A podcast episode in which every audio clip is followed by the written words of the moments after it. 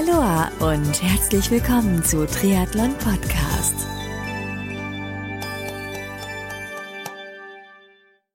Aloha und herzlich willkommen zu einer neuen Ausgabe von Triathlon Podcast. Mein Name ist Marco Sommer und mein heutiger Gast ist einer der Gründer des Sportsocken-Startups In Silence aus Hamburg. Und zwar der Triathlet Alex Siegmund. Mit Alex spreche ich in den nächsten Minuten unter anderem, wann und wie die Idee zur eigenen Sportsocke entstanden ist, wie der Weg zum Launch des eigenen Produkts verlaufen ist, welche Erfahrungen die Gründer bislang gemacht haben, welche bekannten Sportlerinnen und Sportler heute die InSilent Socke tragen und so einiges mehr. Bevor es losgeht, möchte ich mich an dieser Stelle bei dem Sponsoren dieser Folge ganz herzlich bedanken, denn diese Folge von Triathlon Podcast wird dir mit freundlicher Unterstützung von Precon Sports präsentiert. Du kennst Precon Sports noch nicht? Dann wird's Zeit, denn Precon Sports vereint namhafte Marken wie Kiwami im Bereich Triathlon, Lauf und Schwimmbekleidung, Meltonic im Bereich Sportnahrung und Getränke und weitere Marken unter ein Dach. Alle Infos und Links findest du unter preconsports.com. So, und jetzt wünsche ich dir ganz viel Spaß beim Anhören des Interviews mit dem In Silence Gründer Alex Siegmund.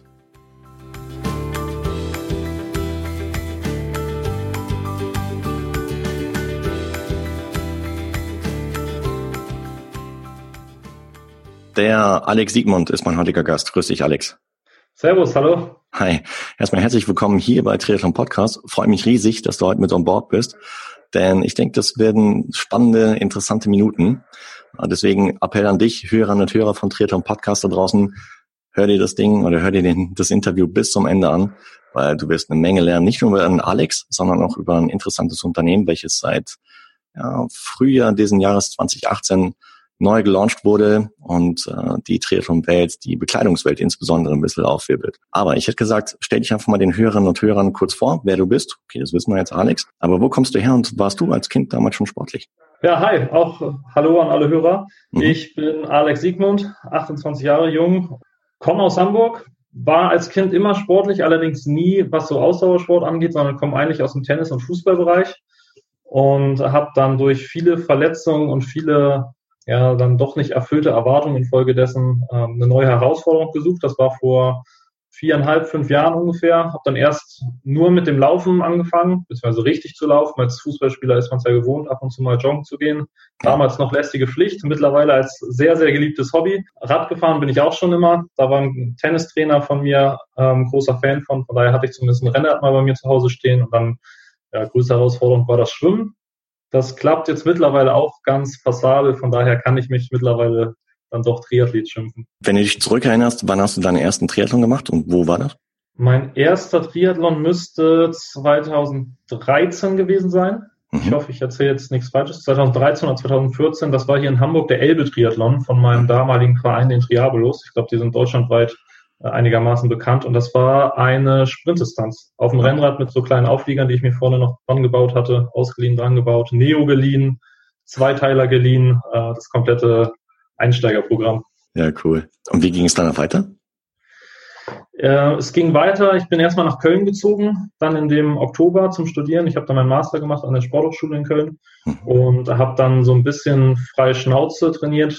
Also ich habe ziemlich viel gemacht, ziemlich viel trainiert, aber ohne Trainer, ohne einen wirklichen Plan davon, was man wann in welcher Reihenfolge machen sollte und habe auch immer eher das gemacht, worauf ich gerade Lust hatte. Das waren meistens relativ lange und lockere Sachen und Schwimmen war es meistens nicht so. Das heißt, wenn man dann gerade mal keine Lust hat, dann war es immer das Schwimmen, was hinten runtergefallen ist und kam dann entsprechend auf meine vielen Stunden, aber das war alles andere als effizient. Okay, das heißt, äh, du hast mit dem Sprint angefangen. Was war so die längste Distanz, die du bislang absolviert hast im Reim? Äh, jetzt habe ich dieses Jahr meinen ersten Ironman gemacht, beziehungsweise meine erste Langdistanz bei der Challenge Rot. Cool. Und ja, das ist auch das, die Distanz, auf der ich mich am wohlsten fühle und die mir, glaube ich, auch am meisten entgegenkommt. Okay. Was war das für ein Feeling, dort in Rot an den Start zu gehen? Boah, mega. Also das, das kann man echt nicht vergleichen mit einer Sprint, Olympischen oder selbst mit einer Mitteldistanz, weil der Fokus nochmal ein ganz anderer ist und diese Vorfreude und man arbeitet da ein Jahr drauf hin. In Rot ist es ja auch so, dass du dich wirklich ein Jahr vorher anmelden musst. Hm. Von daher ist immer dieser eine Tag im Kalender ganz groß und rot angestrichen und dann da zu sein morgens. Also ich habe eine Viertelstunde vom Start kamen mir noch die Tränen einmal hoch, als dann da die Musik gespielt hat und die ganzen Leute da auf der Brücke stehen. Also Rot ist schon echt was ganz, ganz Besonderes. Dann könnten wir uns auf der Laufstrecke gesehen haben, oder? Beim Eventcar von Red Bull. Ja, ich habe gehört, dass du, dass du moderiert hast in diesem Jahr. Ja. Das habe ich ähm, in dem Moment gar nicht mitbekommen, aber wir sind auf jeden Fall irgendwie aneinander vorbeigelaufen. ja, ich habe dich auf jeden Fall angefeuert, weil wir haben wirklich jeden angefeuert. Jeden. Sehr gut. Dann war das also das, was mir nochmal den letzten Push gebracht hat. Bei welchem Kilometer war das? Ungefähr? Das war bei, warte mal, bei circa 31 und 36. Okay, ja, da kann man es definitiv auch gebrauchen, so ein bisschen mhm. Wir waren hinter dem HC-Mafia ähm, Stimmungsnest und äh, genau, dann kam dieser Wendepunkt in Büchenbach und wieder zurück und das heißt, man hätte sich dann zweimal gesehen und wirklich, wir haben jeden, jeden angefeuert. Okay, sehr schön, ja. Hat geholfen. Super. Das heißt, äh, bist du zufrieden mit deinem Ergebnis in Rot? Ja, sehr, auf jeden Fall. Also ich wollte unter neun Stunden bleiben, das hat geklappt. Unter neun Stunden? Ja, ich bin mit 8,56 und ein paar, paar zerquetschten rein. Holla. Und ja, es war ganz gut. Das Schwimmen war noch ein bisschen sehr wackelig. Da habe ich ein paar Schläge abbekommen, Schwimmbrille verloren, ähm, so ein paar Anfängerfehler gemacht, die man eigentlich nicht machen sollte. Aber danach ja, echt gut. Also bin voll zufrieden und vom ganzen Erlebnis her und vom Happening kann man, kann man auf jeden Fall so stehen lassen. Und ich bin auch schon wieder fürs nächste Jahr angemeldet. Also es hat mich nachhaltig beeindruckt. Krass. Ich stand dieses Jahr zum allerersten Mal so am Solarer Berg. Was war denn das für dich für ein Feeling, als du zum ersten Mal in der ersten Runde da hochgedüst bist? Ja, un unglaublich. Also komplett surreal und unwirklich. Ich war drei Wochen vorher schon mal da, um mir einmal so die Strecken anzugucken und so. Und da habe ich den in der ersten Runde sogar verpasst, weil ich, man kennt ja die Bilder aus dem Fernsehen und das ist so spektakulär. Aber wenn du da ohne Zuschauer hochfährst, ist es halt eine kleine, eine kleine Anhöhung. Mhm. Und da in dem Rennen, das ist Wahnsinn. Also dieses Spalier an Menschen, die halt wirklich erst aufmachen, wenn du einen Meter im Prinzip vor denen bist und dann fährst du da durch es ist nur noch laut und du wirst angeschrien. Die Zuschauer geben dir das Gefühl, dass sie gerade nur für dich da sind. Mhm. Und natürlich feuern die da jeden an und schieben da jeden hoch, aber irgendwie hast du das Gefühl, die stehen da alle nur deinetwegen. Und das ist echt schon crazy. Die zweite Runde ein bisschen, bisschen abgeschwächt natürlich, weil da schon in Zweier, teilweise in Dreierreihe gefahren wird, weil da die ganzen Überholmanöver schon stattfinden. Ja. Aber die erste Runde, das muss man als Triathlet, der Langdistanz macht, einmal erlebt haben. Absolut, ja. Gerade so, ich, ich stelle mir das echt magisch vor, wenn du halt wieder so rechts um die Ecke biegst und dann halt so das Spalier siehst und dann da reinfährst. Boah. Ja, total. Also das ist, das, man freut sich schon die Kilometer davor, weil man weiß, okay, gleich kommt's. Ja. Und wenn man da aber reinfährt, man, man kennt es ja nicht in, in diesem Race-Setup, also heißt mit den ganzen Bannern und mit den, äh, mit den Bögen, die dann da aufgespannt sind und dann siehst du einfach nur noch so eine Menschenmasse. Also das ist schon wirklich verrückt. Ja, ich war mit Kumpel äh, Jan Selnes dort und meinte nur zu ihm, geil, das will ich auch. Und ja. äh, deswegen unbedingt machen. 2020. Sehr gut, ja, un unbedingt machen, wirst du nicht bereuen. Das heißt, äh, Rot war so das Highlight, 856. Was waren noch so für Rennen auf der Agenda dieses Jahr? Ich hatte dann noch drei Mitteldistanzen gemacht. Mhm. Eine im Vorfeld von Rot, ähm, die lief schon ganz gut, die war halt relativ früh und dann mit Schwimmen im 50 Meter Freibad, das finde ich immer, ist so vom Feeling her nicht ganz der Triathlon, finde ich, wie man ihn vorstellt, war aber auch super. Und dann hatte ich nach Rot noch zwei Mitteldistanzen gemacht, aufeinanderfolgend, heißt an zwei aufeinanderfolgenden Wochenenden. Die konnte ich auch beide sogar gewinnen. Das war ganz cool. Stark. Und ähm, ja, von daher echt sehr, sehr gute, spannende und ähm, lohnenswerte Saison für mich. Krass. Wo waren die? Bei dir oben im Norden, oder? Äh, die eine war in Steinfurt, das war die in dem, in dem Freibad, kann ich auch nur empfehlen. Also jeder, der eine frühe Mitteldistanz sucht, die, die halt nicht ganz so teuer ist wie von den Branchen Primussen, ähm, Steinfurter Triathlon, äh, das ist bei Münster in der mhm. Nähe. Und dann war ich beim Sassenberger Triathlon, auch da in der Ecke. Und eine Woche später beim Nordseeman in Wilhelmshaven. Auch sehr, sehr cool, sehr familiär. Auch Empfehlung. Stark schließlich mir natürlich die Frage an, wie hast du das alles unter einen Hut gebracht? Weil mh, hm, aus der Vorbereitung weiß ich, dass du auch Gründer bist.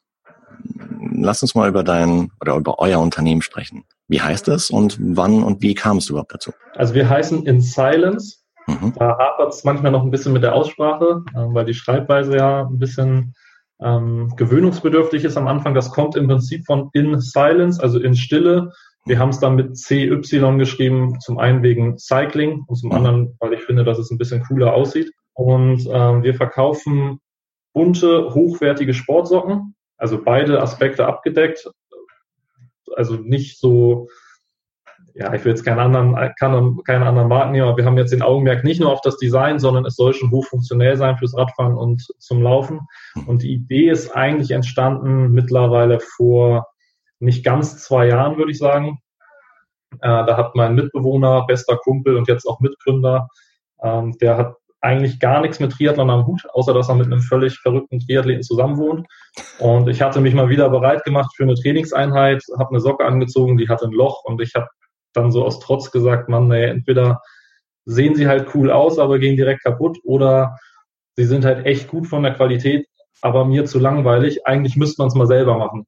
Ja. Und aus diesem, eigentlich müsste man es mal selber machen, ähm, da ging bei ihm so eine kleine, so ein kleiner Alarmknopf, glaube ich, an im Kopf, weil er schon immer so war, dass er was Eigenes machen wollte. Mhm. Und hatte schon echt viele Ideen, auch viele gute Ideen, was man machen könnte, aber nie jemanden, der das mit ihm zusammen macht. Das erfordert ja auch ein bisschen Mut und die richtigen Rahmenbedingungen, um so ein Unternehmen zu gründen. Mhm. Und dann hat er da, glaube ich, seine Chance gewittert und hat mich nicht mehr rausgelassen. Und dann hat das so nach und nach äh, Konturen angenommen, sehr, sehr viel rumprobiert, sehr viel Neues gelernt. Das ist im Prinzip das Spannendste daran. Ja. Und jetzt haben wir am 18. Juni Juni, das heißt 13 Tage vor der Challenge Rot, ähm, gelauncht. Wow. Das war jetzt im Nachhinein, so wie alles gelaufen ist, kommen wir wahrscheinlich auch noch darauf zu sprechen, weil es ähm, absoluter Glücksfall, aber natürlich eigentlich im Nachhinein total unvernünftig, zwei Wochen vor einem Langdistanz-Highlight ähm, ein Unternehmen zu launchen, weil das war dann ähm, echt ein, eine, eine schmale Gratwanderung. Ja, besonders schmale Gratwanderung auch noch dann, wenn du selbst an dort an den Start gehst, ja. Also, weil ich stelle mir ja, das genau. halt ziemlich, ziemlich arbeitsintensiv vor, halt erstmal ein, ein, Unternehmen zu gründen, dann noch einen Launch halt irgendwie zwei Wochen vor, vor so einem großen Rennen halt zu machen. Warum habt ihr nicht schon früher gelauncht? Ja, das hätten wir gern gemacht. Äh, wir hatten irgendwann mal so einen Zeitplan entwickelt, ähm, der den 1. April vorgesehen hat. Mhm. Und dann haben sich aber ein paar Dinge nach hinten verschoben mit dem Produzenten zusammen und ähm, dann hat das alles vorne und hinten nicht mehr so richtig hingehauen. Wahrscheinlich auch daher bedingt, dass wir das alle zum ersten Mal machen. Also niemand von uns kommt irgendwie aus dem Bekleidungssektor, niemand hat äh, vorher mal ähm, im Onlinehandel gearbeitet. Wir kommen halt aus dem Marketing, ich komme aus dem Sportbereich, ich mache zwar Sportmarketing, aber dieses Ganze im Hintergrund mit Unternehmensanmeldung und ähm, dann braucht man hier noch eine Verpackung und da braucht man noch einen Versanddienstleister und da braucht man noch das und da braucht man das. Das hat sich alles sehr gezogen, vor allem weil wir es ja nebenberuflich machen. Hm. Wir haben alle noch unsere anderen Aufgaben und unsere anderen Baustellen, an denen wir kämpfen. Von daher hat, ist es dann immer weiter nach hinten geschoben worden und irgendwann habe ich aber auch gesagt, so jetzt, jetzt müssen wir. Wir hätten es natürlich noch mal zwei Wochen warten können. Wobei ich dann gesagt habe, irgendwann wäre der Sommer auch vorbei gewesen und irgendwann muss man es, glaube ich, einfach mal machen. Mhm. Und jetzt im Nachhinein ist ja auch alles, alles gut gegangen. Aber es war schon sehr viel und jetzt kann ich es ja auch sagen, zwischenzeitlich hatte ich echt, ähm, hatte ich echt überlegt, ob ich Rot dann überhaupt selber noch machen will, weil das sehr mit sehr Schlafdefizitmäßig da an den Start gegangen. Das denke ich mir, ja. Mhm. Kommen wir nochmal ganz, ganz zurück. Und zwar, ich meine, du hattest gesagt, so vor zwei Jahren kam es zu der Idee, wie hast du so zuerst reagiert, als dein, dein Mitbewohner gesagt hat, hey, lass uns das machen? Ich meine, von einer Idee zur Umsetzung ist ein Riesenschritt. Ich meine, viele Ideen bleiben in der Pipeline stecken und werden nie umgesetzt. Äh, deswegen erstmal Gratulation, dass es dann auch wirklich umgesetzt habt dazu. Ja. Danke, ähm, danke. Und ähm, aber ja, gab es da auch vielleicht irgendwie Blockaden im Kopf, die halt irgendwie so auf, erstmal aufgelöst wurden? Ja, das Gute für ihn war, oder jetzt im Nachhinein noch für mich, dass wir eben zusammen wohnen. Das heißt, er konnte mich jeden Tag mit diesem Thema irgendwie konfrontieren. Äh, Und ich habe ich hab von Beginn an gesagt, ich helfe dir gerne, ich bin mit dabei, ich möchte selber kein finanzielles Risiko tragen mhm. und ich kann dir Zeitbudget XY pro Woche geben. Das haben wir jetzt bei weitem überschritten, mhm. weil wir uns einfach nicht vorstellen konnten, wie viel Arbeit es wird. Und war am Anfang immer so, es gibt immer so Phasen und dann, dann war man eine Woche komplett motiviert und er hat sehr, sehr viel in die Hand genommen. Also ohne ihn wäre das alles überhaupt nicht möglich. Ich bin immer so ein bisschen der, der nach außen hin dasteht, weil natürlich im Triathlon-Zirkus jetzt auch ein bisschen beheimatet. Mhm. er macht im Prinzip alles, was im Hintergrund stattfindet. Und es war aber immer so, dass eine Woche war dann viel und gute Fortschritte und dann ist aber zwei Wochen mal wieder nichts passiert, weil es irgendwie gerade nicht reingepasst hat. Mhm. Und es war so ein ständiges, ja, so, so Wellenbewegung.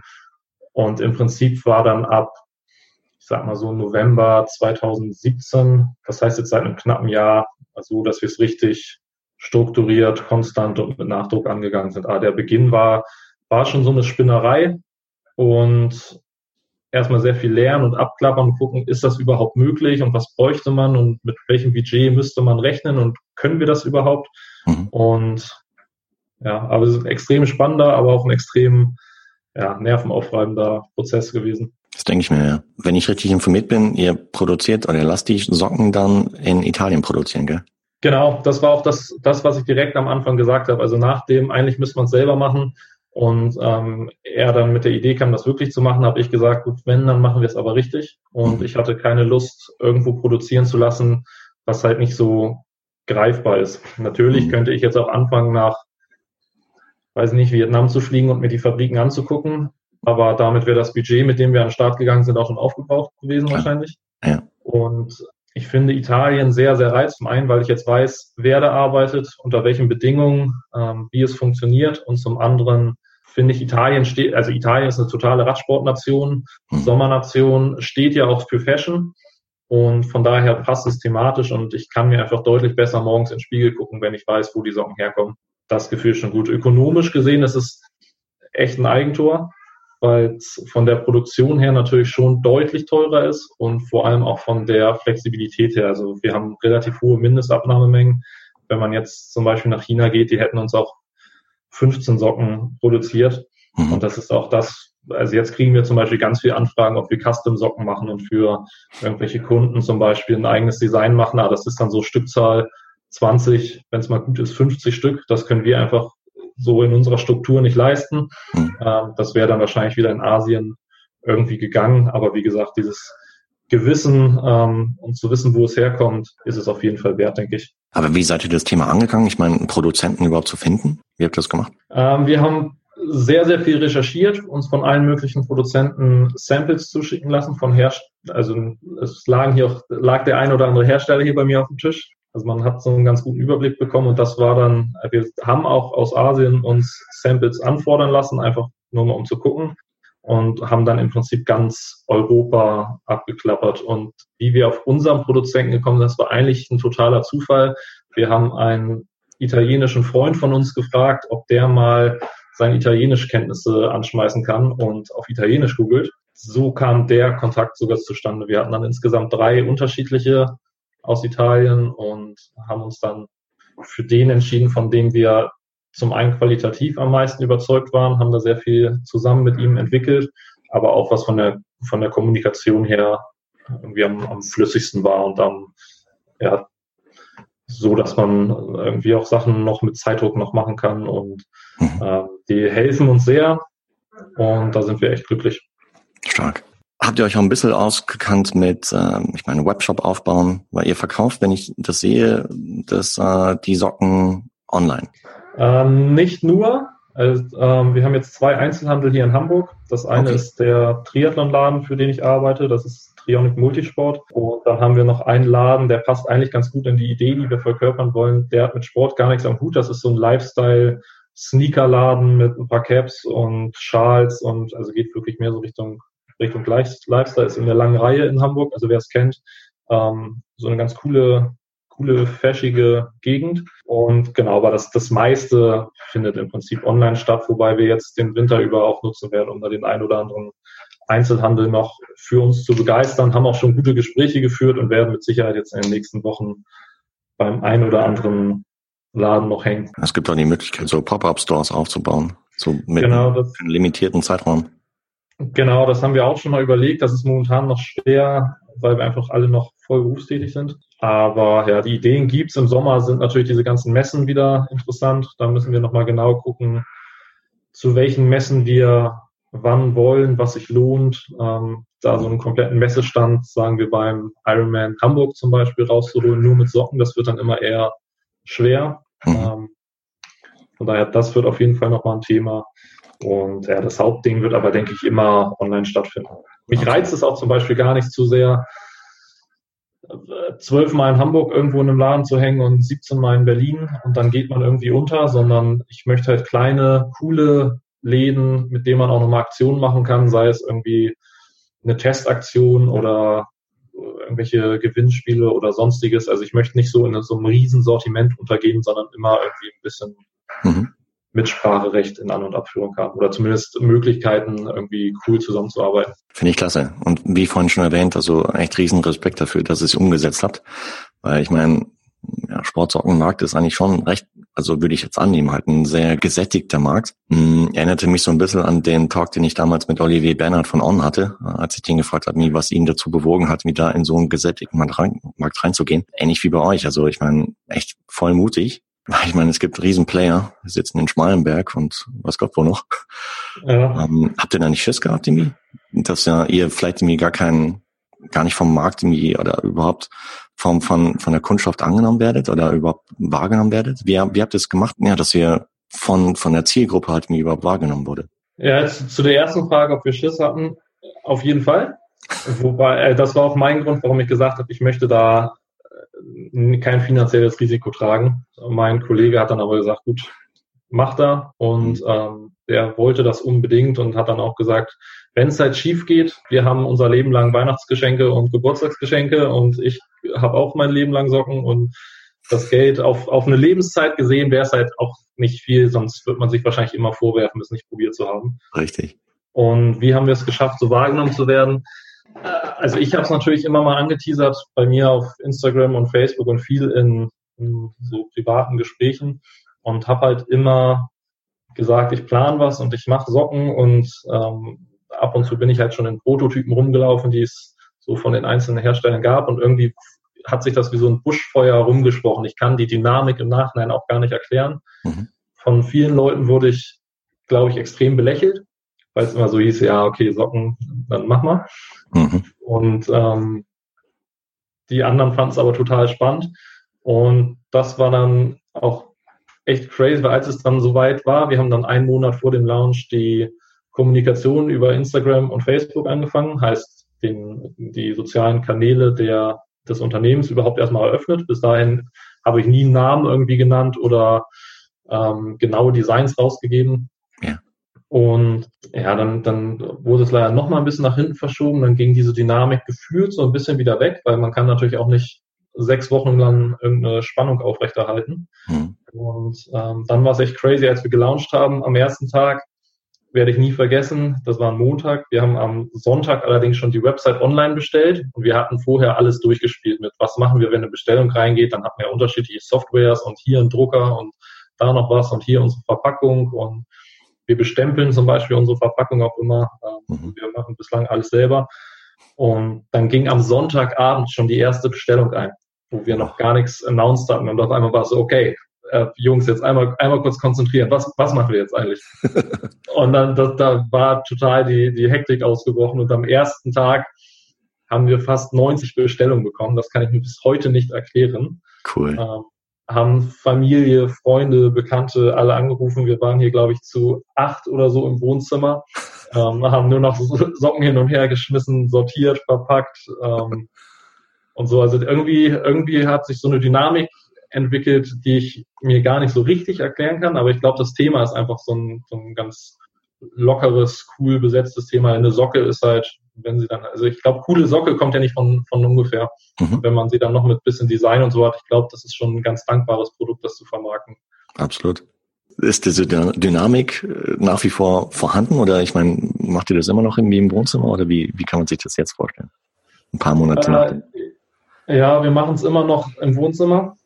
Ähm, haben es mittlerweile so hinbekommen, dass es nicht mehr ganz so chaotisch aussieht. Mhm. Ähm, und wir sind jetzt aber gerade dabei, ähm, uns Dienstleister zu suchen, die das machen, weil einfach extrem viel Zeit drauf geht, die man auch anders verwenden könnte. Also ich finde diesen, ich finde es sehr charmant, dass wir es noch selber einpacken und selber bestimmen. Bei jedem Produkt ist, sind halt 100 Prozent Bier drin.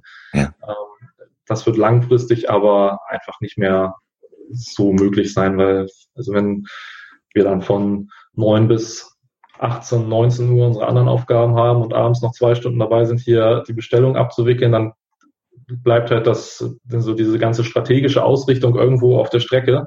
Hm. Und ähm, da sind wir gerade dabei, uns ähm, im Hintergrund auf jeden Fall nochmal anders aufzustellen, dass wir dem Ganzen gerecht werden können. Stark. Ja, aber es ist, es ist echt total spannend. Also man lernt so, so viele neue Sachen und es wird einem natürlich auch leicht gemacht. Also ich kann mir zum Beispiel überhaupt nicht vorstellen, wie das jemand vor zehn Jahren gemacht hat, ohne Instagram, ohne Facebook, aber auch ohne diese ganzen Dienstleister, was den Online-Shop angeht, was die Schnittstellen angeht zu irgendwelchen Versanddienstleistern. Das ist ja mittlerweile alles automatisiert. Das Stimmt. ist echt verrückt zu sehen. Und wenn ich mir jetzt vorstelle, dass ohne das Ganze zu machen, also jeder, der eine Firma hat, die seit zehn Jahren läuft, ich ziehe hier mit meinen Hut. Also echt, das ist, das ist echt richtig stark. Kann ich nur zustimmen. Also heutzutage gibt es so viele Anbieter, um, wo man Services hin outsourcen kann quasi. Und äh, da hat sich verdammt viel getan. Also im Prinzip gibt es keine Ausreden mehr, oder? Also für mich nicht. Also man, man braucht natürlich schon so ein bisschen die, die richtigen äh, Rahmenbedingungen. Ich mache ja zum Beispiel fast alles als Selbstständiger und bin eigentlich 24 Stunden am Tag im Homeoffice. Mhm. Und dann kann man das natürlich auch nebenbei noch machen, wenn man jetzt irgendwie Bürojob hat. Ähm, dann wird es wahrscheinlich wieder schwieriger oder halt mit sehr, sehr vielen Nachtstunden verbunden.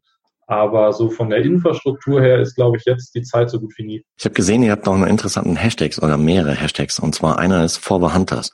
Wie kam es dazu für die Jäger? Da kam es so, äh, das sind im Prinzip mehrere Ansätze. Jäger zum einen kann man ja immer sagen, man jagt Bestzeiten, man jagt persönliche Rekorde. Für mhm. uns war das Jagen immer so das Jagen nach Selbsterfüllung.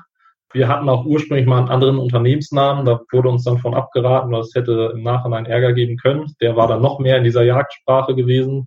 Mhm. Und ähm, ja, unser, unser Motto ist ja so ein bisschen, dass wir das Ganze für diejenigen machen, die den Sport wirklich lieben, die ähm, nicht dann laufen gehen, wenn sie die größte Bühne haben, äh, nicht dann laufen gehen, wenn die Sonne scheint und alles ist easy, sondern früh morgens und äh, wenn sie keiner sieht, daher auch dieser Hashtag zum Beispiel Hand in Silence, ähm. Daher kommt auch so ein bisschen der Unternehmensname mit In Silence. Ähm, dieses dann trainieren, wenn es keiner sieht, um dann zu glänzen, wenn man im Prinzip die Bühne hat. Mhm. Und dieses For the Hunters ist ähm, genau für die Leute, die darauf Bock haben. Cool. Und wie viele Modelle habt ihr aktuell im Webshop? Also momentan haben wir drei Designs mhm. und die in unterschiedlichen Farbgebungen. Das heißt, jetzt kommen wir auf, auf elf unterschiedliche Modelle. Wow jeweils in vier Größen. Das war auch noch eine Neuerung. Ähm, da haben wir noch die, wir haben 47 bis 49 Schuhgröße haben wir noch neu dazu gemacht, jetzt vor zwei Monaten ungefähr. Mhm. Und ja, ab und zu kamen neue Farben dazu. Wir haben angefangen mit acht Stück, haben dann noch drei, wie gesagt, dazu gemacht, planen jetzt auch noch ganz, ganz viele andere Sachen. Und ja. Cool. Und ich habe gesehen, ihr habt auch seit kurzem eine Cap sogar im Programm. Genau, die Cap ist schon wieder raus aus dem Programm, wahrscheinlich, wenn der Podcast online ist, äh, weil wir das erstmal streng limitiert haben. Ähm, okay. Wir haben die nächst, äh, letzten Dienstag gelauncht. Ähm, ja. Heute ist ja auch Dienstag, das heißt vor einer Woche. Ähm, wir werden sie, ich glaube, wir haben auch jetzt nur noch zwei oder drei Stück überhaupt da. Ähm, ja. Mal schauen, wenn die ausverkauft sind, dann sind sie eh runter und wenn nicht, dann, dann nehmen wir sie runter. Das war jetzt für uns auch erstmal ein, ein kleiner Test. Auch die ist ein bisschen besonders. Ich hatte so ein ganz besonderes, so einen ganz besonderen Stoff. Ich kann das immer gar nicht erklären. Die, die muss man mal in der Hand gehabt haben. Eigentlich, das ist nicht so ein Mesh, wie man das bei diesen typischen Trucker-Caps kennt, sondern das ist so ein ganz feines Polyester, mhm. ähm, was auch zum Laufen dafür extrem gut ist. Da war halt wieder dieser Ansatz, wenn wir es machen, dann, dann machen wir es richtig und wir wollten jetzt nicht irgendwie eine eine Standard-Cap haben, die es schon 180 Mal auf der Welt gibt und dann drucken wir nur unser Logo drauf, sondern wollten schon irgendwie was, einig, was Eigenes. Schön. Und ich glaube, das ist uns damit ganz gut gelungen. Ich habe auch noch gesehen in der Vorbereitung, ihr hattet auch recht schnell auch äh, eine ziemlich bekannte Profi-Triathletin mit eingebunden in den, in den Entwicklungsprozess. Ist das richtig? Ähm, ja, zum Teil. In den also Designprozess so ein bisschen. Ähm, ja, die, die Designs kommen von uns, also du sprichst wahrscheinlich Daniela Semmler an. Genau. Und ja, da war es so, dass ich im Januar ähm, hatte ich sie schon im Trainingslager getroffen auf Lanzarote und im April war sie dann hier in Hamburg. Mhm. Und da hatten wir dann auch nochmal relativ lange zusammengesessen. Ich hatte sie schon immer um ihre Meinung gefragt, was Farben angeht, was äh, Designs angeht. Ähm, also alles von dem, was wir schon hatten. Also da kam jetzt von ihr nichts Neues mit dazu. Mhm. Aber sie hat mir immer gesagt, ja, die findet sie cool und die würde sie aber vielleicht eher weglassen. Und was ist denn, wenn ihr die beiden Farben kombiniert? Und ich habe mir das auch noch alles aufgeschrieben und auch echt berücksichtigt. Also wir hatten ja, wenn man jetzt das Mirror Design zum Beispiel nimmt, haben wir jetzt fünfmal. Wir haben aber irgendwie zwölf Entwürfe noch. Und da habe ich auch schon auf Ihre Meinung gehört, auf jeden Fall. Mhm. Auch natürlich, was die, was die Technik angeht. Also Qualität, finden Sie das gut? Ich finde immer, da ist ähm, von Profis kriegt man ein ganz gutes Feedback, weil die gehen halt keine Kompromisse ein. Also wenn die Socke schlecht ist, dann sagen die dir das, weil kann gut aussehen, wie sie möchte. Wenn sie mit drei Blasen Challenge hoch macht, dann ja. hätte sie vielleicht nicht gewonnen. Und ähm, genau da kam ja dann auch sogar der Kontakt zustande, dass sie die in Rot getragen hatte, was für uns natürlich dann auch sensationell war. Ich habe bei euch im Blog gelesen, genau, sie jetzt irgendwie ein oder zwei Tage vorher überhaupt zum ersten Mal wirklich getragen. Ne?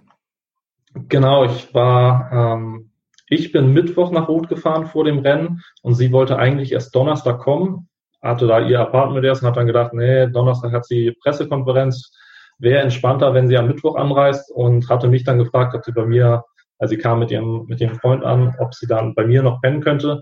Und meine Eltern zum Beispiel waren noch gar nicht da, deswegen hatte ich ein komplettes Zimmer frei, habe die beiden da unterquartiert. Ja. Und an dem Abend hatte ich ihr die Socken gegeben, die fertigen. Okay. Und sie hatte, sie hatte die dann äh, angezogen und ich, ich, das werde ich nie vergessen, wie wir zu dritt in im Wohnzimmer saßen. Es war schon relativ spät abends und sie hatte die Socken angezogen und war immer so, ah, vielleicht ist die ein bisschen hoch und, hm, und könnte die auf den, auf den Badenmuskel drücken. Und ich hatte dann immer gesagt, ey, um Gottes Willen, dann zieh die nicht an, zieh irgendwas, bitte, zieh bitte irgendwas von dir an, was du kennst, was funktioniert. Ich will da jetzt nicht irgendwie Schuld haben. Und ihr Freund war dann wieder ganz entspannt und meinte, nee, wird schon gut gehen, passt doch und sieht doch super aus. Und dann, dann hat sich das so an dem Abend irgendwie entwickelt. Und ich hatte am Freitag dann auf einer Instagram-Story gesehen, dass sie die Socken bei einer Radausfahrt anhatte. Dann hatte sie so noch eine kleine Umfrage gemacht, welches werden soll. Wir haben zwei pinke Modelle, eins von den beiden sollte es werden. Und ich habe wirklich erst am Kanal, also bei Kilometer zwölf auf der Laufstrecke, kam sie mir entgegen. Und da habe ich das allererste Mal gesehen, dass sie die wirklich anhat. Und ähm, ja, das war natürlich sensationell, das Gefühl. Also hat sie dir dazu gewunken und irgendwie gesagt, hey, alles top. Äh, nee, das ist ganz witzig. Also wir haben uns, wir haben uns gesehen. Ich habe ähm, ihr zugewunken, ist jetzt übertrieben, aber wir haben uns einmal kurz, ähm, kurz zugenickt. Mhm. Und ähm, dann kamen sie mir allerdings entgegen bei ungefähr Kilometer 38. Ja. Und da hatte ich vorher noch, als ich über den Marktplatz gelaufen bin, vom Sprecher gehört, so und sensationell, Daniela Semmler hat gerade die Führung übernommen von Lucy Charles und bis dahin wusste ich, beim Kanal wusste ich, da ist Lucy Charles vorne, das habe ich gesehen. Mhm. Und als ich das gehört habe, dachte ich, na, das, das gibt's ja jetzt nicht. Äh, das, das gewinnt sie jetzt nicht wirklich, oder? Und dann bin ich ihr entgegengelaufen und wusste, sie wird gleich kommen. Und da kam sie mir entgegen. Ich habe sie nur noch angeschrien, also wirklich angeschrien. Und da sagt sie im Nachhinein, das hätte sie nicht mehr mitbekommen. Also das war aber auch bei Kilometer 38 und wer das Rennen verfolgt hat, weiß, es war ja richtig eng. Lucy Charles war irgendwie 30 Meter dahinter. Da war die so im Tunnel, da hat sie es nicht mehr gesehen. Aber vorher hatten wir uns einmal, einmal kurz zugenickt. Wie war so das Feedback von ihr nach dem Rennen dann? Äh, sehr gut, sehr gut. Also sie trägt auch äh, zum Glück für uns nichts anderes mehr, sagt aber auch, also sie, sie findet die qualitativ echt wirklich gut, hat uns nochmal so ein, zwei, ein, zwei Tipps mit auf den Weg gegeben oder so Anregungen gemacht. Und darüber kam ja dann auch, also bei uns ist es jetzt so ein bisschen die Daniela Semmler Glückssocke, so nennen wir sie immer. Das ist dieses, dieses Design mit Pink und Blau. Und ähm, dadurch kam ja dann auch diese Partnerschaft zustande, die wir danach gemacht haben. Also es hat mich immer jeder gefragt, also, ob, also wie das Sponsoring aussieht, was ich mit äh, Dani hatte. Das war halt echt kein Sponsoring, also es gab kein Deal, kein irgendwas. Ich war, wir waren einfach gut befreundet. Sie fand die Socke, glaube ich, cool und hat die dann getragen. Mhm. Ähm, und jetzt im Nachhinein ist ja daraus eine Partnerschaft oder eine Kooperation geworden. Aber bis dahin war das alles, alles komplett freie Hand. Wahnsinn. Und hattet ihr nur sie angesprochen, so um, um Feedback einzuholen oder auch andere Pros? Äh, nee, auch schon noch andere Pros. Äh, in der Entwicklung allerdings nicht. Also in der Entwicklung hatte ich ähm, zum Beispiel mal mit Nils Görke gesprochen, den, der war ja auch neulich mal bei dir im Podcast. Ja, genau. Ähm, das ist mein Trainer und der hatte, äh, mit dem war ich für die Runners World im Trainingslager. Also er war Head Coach, ich war einer der anderen Trainer mhm. und da hatte ich ihm mal die Socken gegeben und viel Feedback von ihm eingeholt. Er hat ja auch jahrelange Erfahrung, was Laufen angeht. Der fand die damals auch schon cool. Und dann noch so zwei, drei Freunde hier bei mir aus dem Bekanntenkreis aber sie war so die einzig aktive Profi-Triathletin, wobei wir dann im Nachhinein, also jetzt haben uns ja schon relativ viele Mal ausprobiert und da hole ich mir immer gerne Feedback ein und generell auch von unseren Kunden, von Freunden, Bekannten. Also ich finde immer, je mehr man sich einholt, ähm, desto besser ist, weil lernen kann man immer noch. Ähm, ich habe auf der Website gesehen, ihr habt auch, ihr habt ähm, eine, eine etwas detaillierte Beschreibung über die, die einzelnen Merkmale des, der, der Socke. Ähm, kannst du uns so sagen, was so eure Socke so besonders macht? Ja, es ist relativ viel, was da, was da drin ist. Also das, das Wichtigste, denke ich, ist das Material. Das mhm. heißt Dry Yarn, das ist extrem leicht, äh, guten Feuchtigkeitstransport, gute Atmungsregulierung, im Prinzip alles, was man für eine für, finde ich, eine gute Socke braucht. Äh, dann haben wir sehr, sehr großes Mesh auf dem Fuß. Ähm, das sorgt zum einen dafür, dass sie halt leicht ist, zum anderen atmungsaktiv. Witzig, dass du das ansprichst, weil ich gerade bevor wir ähm, online gegangen sind, ähm, hatte ich noch einen Post gemacht bei Instagram. Da beschreibe ich zum Beispiel äh, den Hacken- und den Zehenbereich. Der ist einfach verstärkt. Das ist jetzt auch kein Hexenwerk. Ich denke, das machen, machen viele, äh, muss aber gemacht werden. Was nicht jeder macht, weil es gar nicht jeder machen kann, ist zum Beispiel die Naht vorne. Ähm, die ist bei uns seamless, also die, die steht nicht so hervor. Das heißt, ich habe noch niemanden gehört, der da irgendwelche Scheuerstellen oder so hatte. Mhm. Ähm, das ist ganz cool, trägt sich angenehm. Und dann haben wir oben am Bund, ähm, den haben wir relativ hoch gemacht. Das ist natürlich optisch immer eine Geschmackssache, hat aber einfach den Vorteil, dass man viel Feuchtigkeit aufnehmen kann. Ähm, Gerade durch den Bund, der ist doppelt gelegt. Das heißt, du hast doppelt so viel Material und jeder, der ganze Schweiß, der die Beine runterläuft, wird da halt aufgefangen. Mhm. Ähm, und da habe ich auch in Rot äh, das erste Mal, ich habe mir da literweise Wasser über den Kopf geschüttet und ich hatte nie, äh, zu keinem Moment das Gefühl, irgendwie so im Fuß im, oder im Schuh im Wasser zu stehen, ähm, weil das echt ganz gut funktioniert. Stark. Das war so für mich die, die letzte Bestätigung, dass das Produkt echt echt ganz gut ist. Genau, ich habe auch gesehen, Tamara Hitz hat die äh, Socke sogar auch äh, auf Hawaii getragen, ne? Genau, die trägt auch das Modell von, von Dani. Also ich glaube, was so Titel und Leistung angeht, da ist das Modell ganz vorne. Pink, Pink macht schnell. Allerdings, ja. ja Gibt es noch irgendwie ein entsprechend schnelles Modell für Jungs? Nee, die müssen auch Pink tragen. Ja, die, die können Pink tragen. Wir haben noch Arrows-Modelle. Ähm, die finde ich besonders cool, weil die so dynamisch sind. Ich Aha. bin jetzt, ich habe jetzt angefangen, das war ganz witzig, ich stand beim Ironman in Hamburg an der Strecke, also da habe ich nicht mitgemacht, sondern stand an der Strecke, auch teilweise mit meinem Kollegen und da haben wir natürlich auch so ein bisschen geguckt, wer trägt da vielleicht unsere Socken und auf einmal kam jemand entgegen, der hat zwei einzelne Modelle miteinander vermischt. Also einmal äh, das Mirrored-Modell und einmal Stripes, dann entsprechend in der gleichen Farbe und da dachte ich so, ey, wie cool ist das denn eigentlich? Aha. Und ich, ich bin jetzt dazu übergegangen, dass ich das auch mache, allerdings in Pink. Also ich, ich, ich glaube an dieses Pink macht schnell, deswegen trage ich jetzt auch ähm, rechts Mirror Pink, also das, was Danny getragen hat zum Beispiel, und links äh, das Stripe Pink.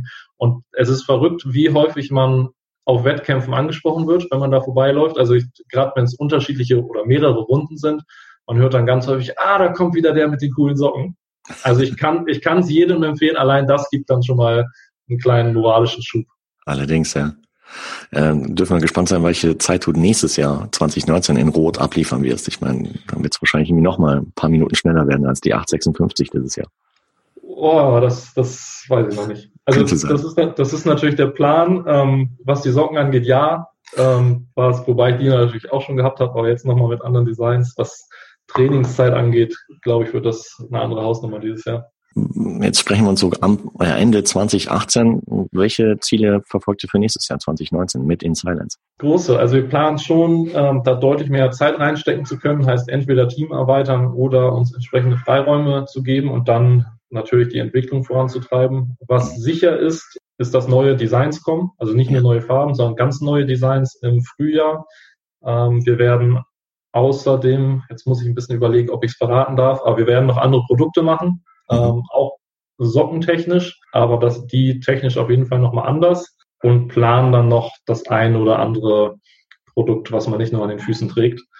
Also wir haben viele Ideen, ja, und versuchen dieses, also ich nenne es immer mein Baby und ich versuche das ähm, wachsen zu lassen, allerdings natürlich wachsen zu lassen. Also wir wollen, glaube eine zu schnelle Entwicklung kann auch manchmal gar nicht so gut sein. Mhm. Und da wollen wir so Step by Step gehen ähm, und uns auf soliden Füßen irgendwie aufstellen. Macht Sinn, ja. Und das heißt aber auch, dass äh, sich interessierte Hörerinnen und Hörer ja, nächstes Jahr auf mancher Expo halt irgendwie die In Silent Socken direkt live anschauen können oder nach wie vor nur online oder größtenteils online? Ähm, also größtenteils online. Wir werden aber auf jeden Fall in ein oder anderen Einzelhandel hängen und wir werden auch auf der einen oder anderen Messe sein. Das steht alles noch nicht aus. Mhm. Ähm, ziemlich sicher ist, glaube ich, ähm, der ITU-Triathlon in Hamburg, also die mhm. Sprint- und olympische Distanz. Der helle Halbmarathon, weil ich auch für die arbeite. Ähm, deswegen denke ich, dass wir auch da auf der Messe sind. Das waren wir in diesem Jahr schon. Ja. Und natürlich planen wir aber auch mal raus hier aus unserer Hamburger Blase zu kommen, sondern die ein oder andere Messe noch zu besuchen. Aber das wissen wir selber noch nicht. Also das ist gar nicht so, dass ich es jetzt verheimliche, sondern das ist einfach noch nicht, noch nicht spruchreif. Du hattest eben gesagt, wie Team eventuell erweitern. Wie groß ist das Team jetzt aktuell? Also wir sind jetzt gerade zu dritt. Mhm. Max und ich, also wir beiden als ähm, im Prinzip operative Leitung und Gründer und da haben wir noch einen Grafikdesigner, den Pavel mit dabei, der uns da auch mit unterstützt. Sind auch schon vielleicht Investoren auf euch aufmerksam geworden, wollen vielleicht investieren oder ist es noch vollkommen unterm Radar? Wir haben mal die ein oder andere lose Anfrage bekommen, hm. ähm, sind jetzt selber noch gar nicht irgendwie auf Akquise oder so gegangen und ich, also ich persönlich, mir fehlen da wahrscheinlich auch die betriebswirtschaftlichen Hintergründe. Das wäre dann wieder Thema von Max. Aber ich persönlich weiß gar nicht, ob ich das in diesem Moment gerne machen würde. Klar, es wäre ein, ein riesen Benefit, weil man dann die Entwicklung vorantreiben könnte. Ähm, andererseits ist dann ist das dann wieder so im, im Gegensatz zu langsam und stetig wachsen. Von daher ja, also äh, bislang gab es die ein oder andere lose Ansp äh, Anfrage, noch nichts Konkretes und ähm, Mhm. Ich bin da erstmal grundsätzlich für alles offen, aber ohne Tendenz. Okay. Also zum Abschluss vielleicht irgendwie für die Hörer da draußen, die vielleicht auch eine Idee haben, sie gerne umsetzen würden. Hm, hast du vielleicht so einen Best-Tipp an die? Was Gründung angeht von Unternehmen? Ja, so was, was du, ja, vielleicht aus deinen Learnings so innerhalb der letzten Monate, was du vielleicht teilen könntest. Ähm, Struktur und Beständigkeit. Ja, das ist ganz, ganz wichtig. Was ich gemerkt habe, also ein Unternehmen zu gründen, ist das eine, aber dann das ganze operative Geschäft und Tag ein, Tag aus, Nacht ein, Nacht aus, ähm, das ist nochmal was ganz anderes, mhm. äh, weil es definitiv anstrengend wird und definitiv auch nicht immer alles nur Spaß macht und es gibt Rückschläge, es gibt, ähm, es, ist, es ist echt verrückt, weil jedes Lob geht natürlich runter wie Öl und als, als Daniela nach ihrem Sieg da in Rot auf jeder Zeitung war. Also ich, ich habe das Lachen nicht mehr aus meinem Gesicht bekommen, aber dann ist natürlich auch so, wenn mal irgendwo ein Loch in der Socke ist und du kriegst ein Bild zugeschickt und äh, oder eine Reklamation, dann das, das trifft dich halt auch echt ins Mark, weil du es so persönlich nimmst. Ich glaube, davon muss man sich auf jeden Fall frei machen. Es kann nicht immer alles perfekt sein und letztendlich ist es halt ein Produkt und das bist nicht du, also man darf es nicht persönlich nehmen.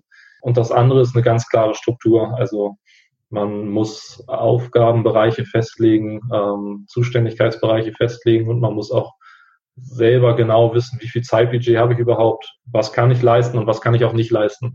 Da haben wir uns jetzt auch schon das eine oder andere Mal in Bredouille gebracht, weil wir so viele coole Anfragen und Möglichkeiten bekommen haben, dass wir alle, also dass wir zu vielem erstmal Ja gesagt haben und dann gemerkt haben, das ist jetzt gerade einfach nicht mehr stemmbar.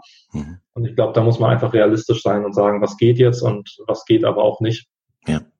Nee, macht Sinn. Hast du bei der ganzen Selbstständigkeit noch überhaupt noch Zeit zum Trainieren? Ja, momentan echt wenig. Also in der letzten Woche habe ich genau zwei Stunden trainiert. Immerhin. Äh, da war ich immerhin, ja.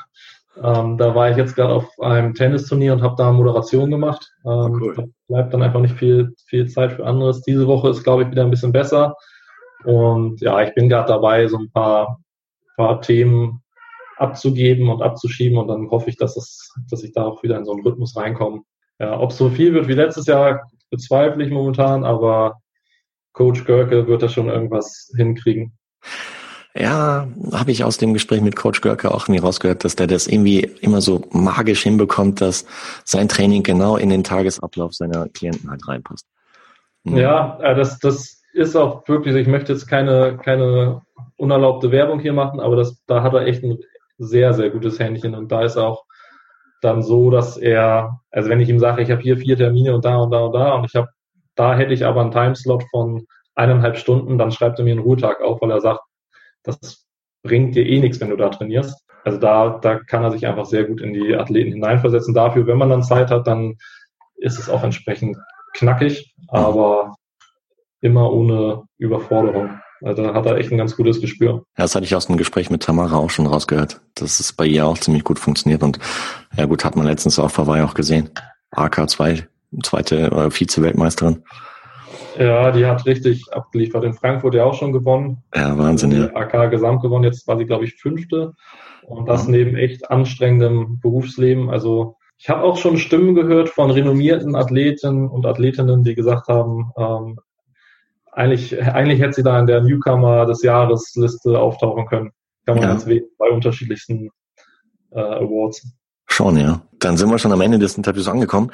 Für alle interessierten Hörerinnen und Hörer von Triathlon Podcast, wo finden die mehr Informationen über InSilence?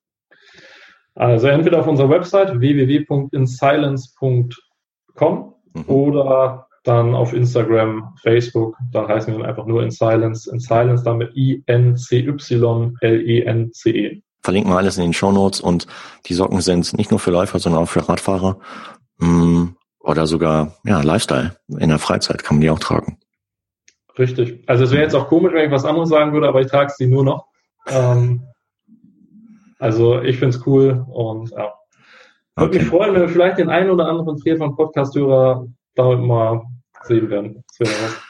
Gerne. Also ich, ja, wie gesagt, also ich verlinke es in den Show Notes. Ähm, ihr bekommt dort den Link zu InSilence, zur, zur Website, als auch zum Insta, als auch Facebook-Kanal.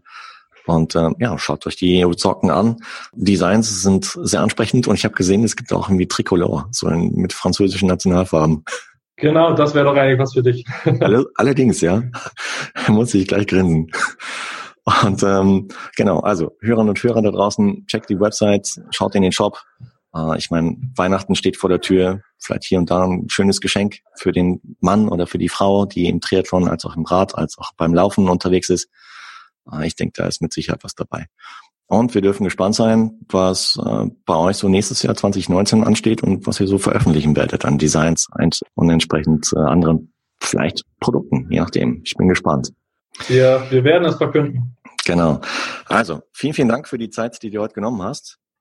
Sehr, sehr gerne. Vielen, vielen Dank für die Einladung nochmal. Hat großen Spaß gemacht. Ja, mir auch. Und äh, ich drücke euch die Daumen für die Zukunft und äh, dass du auch demnächst halt weiterhin äh, gute Vorbereitung hast auf dein, auf deine Triathlon-Rennen, die du im nächsten Jahr 2019 planst. Und äh, auf der Sicht dich dann halt wieder auf der Laufstrecke beim Red Bull Event Car entsprechend anbrüllen kann.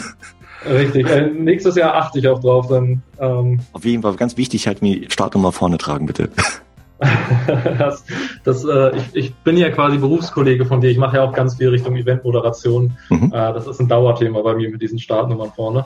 Ja. Äh, als Athlet vergesse ich es dann auch immer wieder. Sobald ich bei euch bin, ich, ich rück sie einmal nach vorne, ansonsten erkennst du mich an den Socken. Genau, richtig.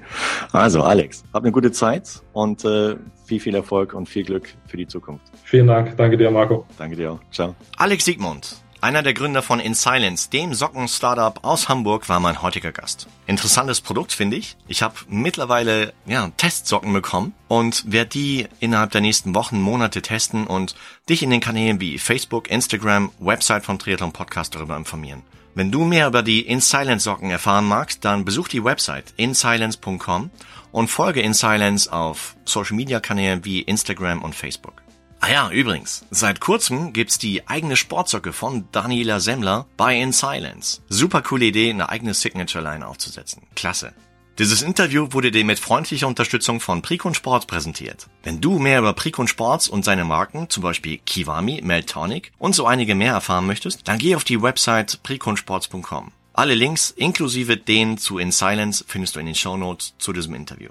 Hat dir das Interview mit Alex von In Silence gefallen? Wenn ja, dann sei so lieb und abonniere den Triathlon Podcast, sodass du in Zukunft keine weitere Folge mehr verpasst. Und da kommt noch so einiges. Und zu guter Letzt freue ich mich auch, wenn du bei der nächsten Ausgabe von Triathlon Podcast wieder mit dabei bist. Also, bis dahin, bleib sportlich, dein Marco.